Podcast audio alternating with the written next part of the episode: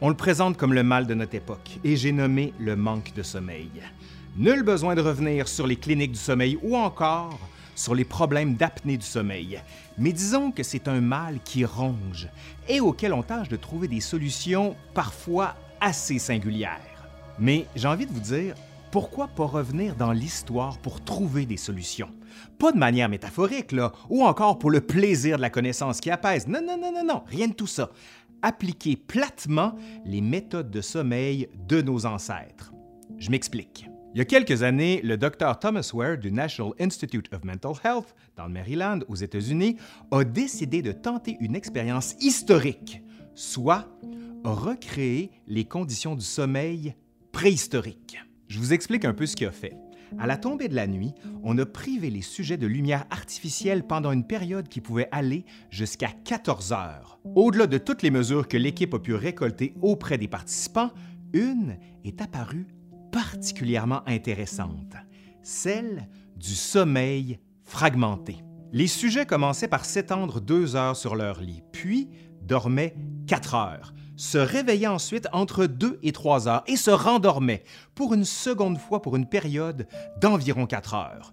Puis, on se réveillait pour de bon. Bon, oui, aujourd'hui, quand on va au lit, on dort d'une seule traite, comme on dit. C'est ce qu'on appelle le sommeil consolidé mais les sujets de l'étude du Dr Ware ont plutôt pratiqué le sommeil dit biphasique, soit en deux phases de sommeil distincts. C'est ici que le docteur et son équipe ont voulu recréer les conditions du sommeil préhistorique. Le fait de dormir d'une seule traite est relativement neuf dans l'histoire. Avant, qu'est-ce qu'on faisait? Ben, on dormait en deux périodes distinctes, ce qu'on appelait alors le premier et le second sommeil. Ces découvertes ont été réalisées par Roger Ekirch, professeur distingué en histoire à Virginia Tech, dans son ouvrage qui vient d'être traduit en français, La grande transformation du sommeil. Comment la révolution industrielle a bouleversé nos nuits. Ce dernier comprend ses deux articles les plus importants sur l'histoire du sommeil, ainsi que des commentaires supplémentaires sur l'impact de son travail. On trouvera d'ailleurs le cœur de ses recherches dans son ouvrage At Day's Close, Night in the Times Past, paru en 2005. Je vous invite fortement à aller lire ces ouvrages. C'est fascinant et ils ont permis de voir la nuit et le sommeil de manière totalement neuve. Allez, aujourd'hui, à l'Histoire nous le dira, la grande transformation du sommeil entre le 16e et le début du 20e siècle.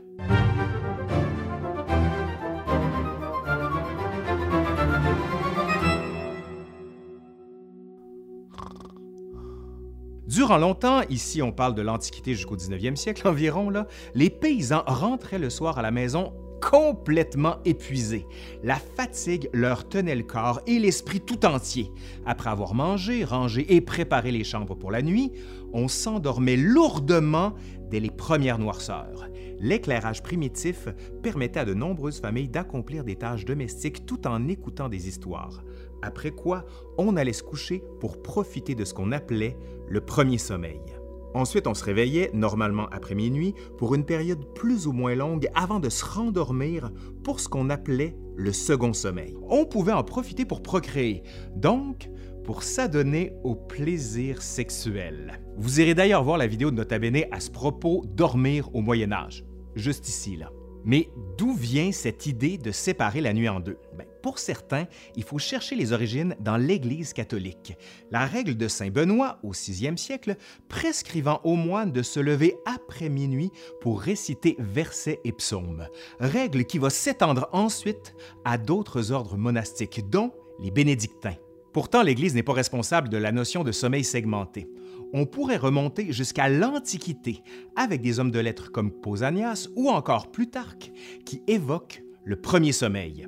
Ajoutons encore tite et même Virgile qui l'évoque dans l'Énéide.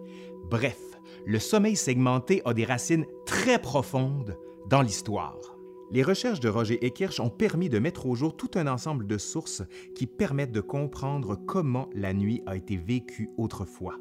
À l'époque moderne, le poète George Whitter, au 16e siècle, écrit d'ailleurs, et je cite, À minuit quand tu t'éveilles du sommeil. Tandis que John Locke, au siècle suivant, donc au 17e, rapporte, et je cite, que tous les hommes dorment par intervalles. Les livres de médecine de l'époque moderne recommandent d'agir ainsi, et afin de faciliter la digestion et d'avoir un repos plus tranquille, de se coucher du côté droit pour le premier sommeil et du côté gauche pour le second sommeil. Rappelons cependant que dès l'époque moderne, soit du 16e au 18e siècle, les classes supérieures sont celles qui ont de l'argent et du temps toujours les deux marqueurs de la richesse. Et donc cette classe va peu à peu s'habituer à un sommeil consolidé. Pourquoi? Ben, parce qu'on assiste à une généralisation de l'éclairage artificiel, comme la bougie. Le prix n'étant pas un frein, on consomme des objets qui permettent de retarder l'heure du coucher. L'éclairage artificiel et la vogue des heures tardives, comme on dit à l'époque, devient de plus en plus à la mode et aussi une manière de se distinguer de la masse qui est soumise au rythme naturel de la lumière du jour et de la noirceur de la nuit. Pour le peuple, la période de veille entre les deux périodes de sommeil n'est pas uniquement synonyme de plaisir sexuel. Oh que non! Certains en profitent pour s'adonner à une petite délinquance. Petits vols dans les boutiques, chapardage de bois de chauffage, braconnage, pillage de vergers, bref, l'obscurité permet de s'adonner à des larcins en toute impunité, du moins si on ne se fait pas attraper par les forces de l'ordre qui s'organisent de mieux en mieux à partir du 17e siècle. D'autres, plus pieux, en profitent pour rester dans un état de méditation et font leurs prières, la grande majorité ne quittant pas leur lit. On pouvait aussi en profiter pour discuter avec ses compagnons de lit ou encore ses enfants, car si aujourd'hui la chambre à coucher est l'espace par excellence de l'intimité, cela n'a pas toujours été le cas. Oh que non! Pour les plus pauvres, on pouvait se retrouver à deux ou à trois, voire davantage sur un même matelas. Il arrivait parfois que tous les membres d'une famille paysanne européenne partagent le même lit. On pouvait aussi économiser les ressources du foyer en concentrant la chaleur corporelle. Un proverbe italien rapporte d'ailleurs que, et je cite, Dans un lit étroit, prend la place du milieu. En campagne, on n'hésitait pas à partager la pièce avec les animaux de la ferme. pourquoi? Ben, parce qu'on pouvait profiter de leur chaleur, mais aussi on se disait qu'on allait protéger le bétail des vols, mais aussi des attaques durant la nuit. Mais attention, les conditions de sommeil ne sont pas idéales. On imagine les bruits des autres et parfois même ceux des animaux, mais aussi les températures glaciales. Et ajoutons que les logis étaient très mal isolés. Ajoutons aussi les insectes voraces, les puces ou encore les odeurs nauséabondes des pots de chambre ou encore des vents de vos collègues. Mais voyons. Arc! Arc! Et maintenant la grande question est-ce qu'on dormait mieux avant le soleil consolidé? J'ai envie de vous répondre par le fameux ça dépend, mais plutôt plus sérieusement par la formule ben on dormait différemment. Plusieurs médecins affirment que le premier sommeil est le plus important. Comme le dit le proverbe, une heure de sommeil avant minuit vaut trois heures après. On prescrivait aussi d'ajuster son sommeil en fonction des saisons, environ 8 heures en été et 9 pour les longues nuits d'hiver.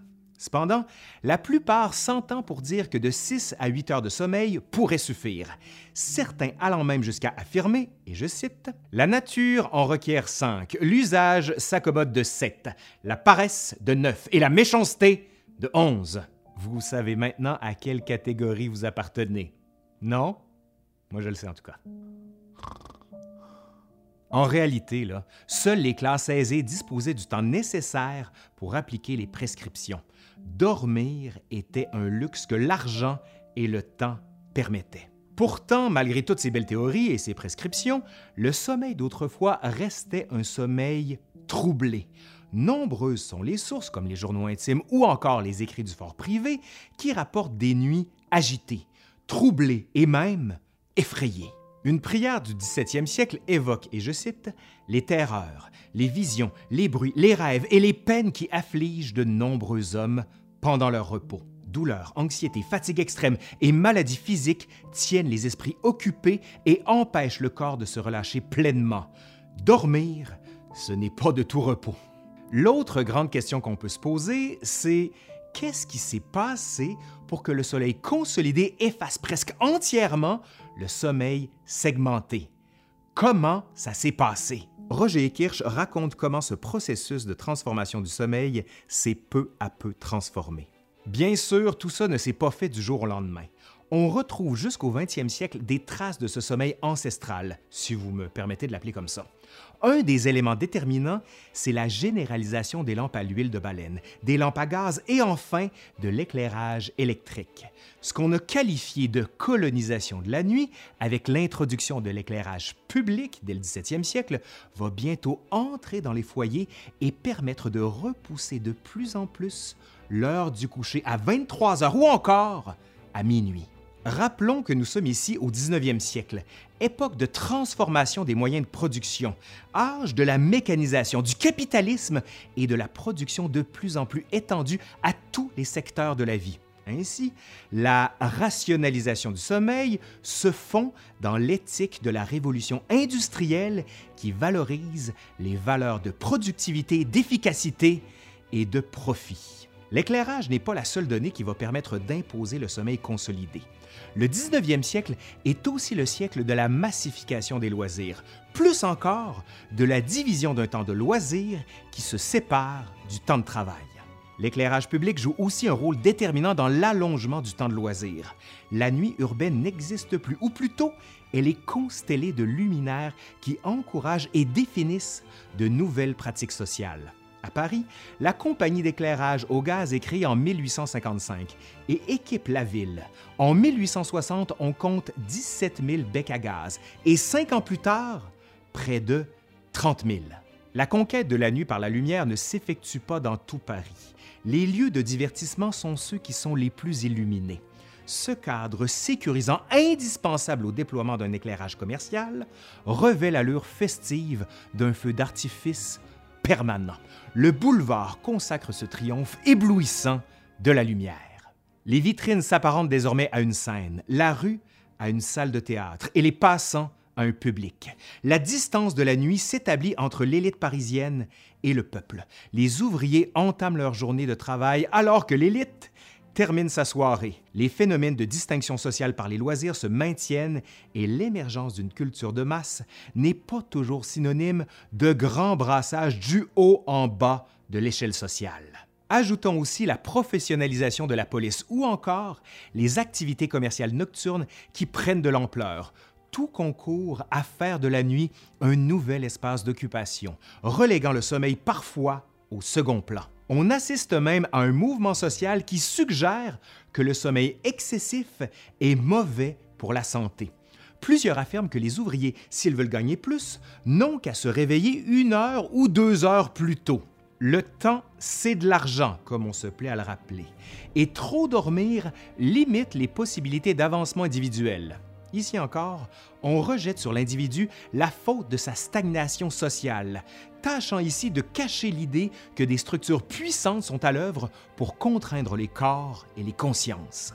Peu à peu, à la fin du 19e siècle, les expressions de premier et de second sommeil disparaissent du langage commun. Entre la fin du 19e et le début du 20e siècle, nombreux sont les médecins à affirmer que se réveiller au milieu de la nuit est considéré comme contre nature. Et soudainement, parce que l'horizon d'attente de ce qu'est une nuit de sommeil change, on voit apparaître une épidémie d'insomnie. Se réveiller en pleine nuit, c'est non seulement plus acceptable, mais plus encore, ça devient dangereux pour la santé. Le processus de consolidation du sommeil va faire des réveils nocturnes, comme on l'a pratiqué pendant des années et des années, une pratique anormale, qualifiée maintenant d'insomnie, catégorie dans laquelle plusieurs personnes se retrouvent aujourd'hui. C'est sur la vitesse de notre vie moderne qu'on va rejeter le blâme de ce nouveau mal. En 1900, un journaliste dans The State écrit, et je le cite, L'insomnie qui afflige toutes les nations à toutes les époques touche un plus grand nombre de personnes dans notre pays en raison de la pression et de la vitesse de toutes les sortes d'activités. Plusieurs entreprises vont se saisir de cet état pour proposer divers remèdes, comme des pilules, boissons toniques ou encore élixirs. On s'attaque alors directement au mal de l'insomnie. Nous sommes donc encore aujourd'hui héritiers et héritières des transformations que la société de la révolution industrielle a apportées sur la productivité, mais aussi sur notre sommeil. Et quand on regarde ça, Peut-être que le faux rythme naturel du sommeil que l'on nous a prescrit n'est peut-être qu'une autre forme de construction sociale historique. En terminant, je vous recommande chaudement les ouvrages de Roger Ekirch, qui a été pour moi une lecture déterminante et ses découvertes, je pense, permettent de comprendre beaucoup mieux la manière dont on dormait, se réveillait et comment la révolution industrielle a brisé le sommeil biphasique. Allez, c'est fini pour aujourd'hui. J'espère que ça vous a plu. Si c'est le cas, vous savez quoi faire. Vous faites un pouce par en l'air comme ça, vous commentez, vous partagez, vous faites vivre la vidéo. Vous pouvez aussi aller voir le Patreon. Allez, je suis Laurent Turcot de l'Histoire nous le dira et je vous dis à la prochaine. Allez, bye!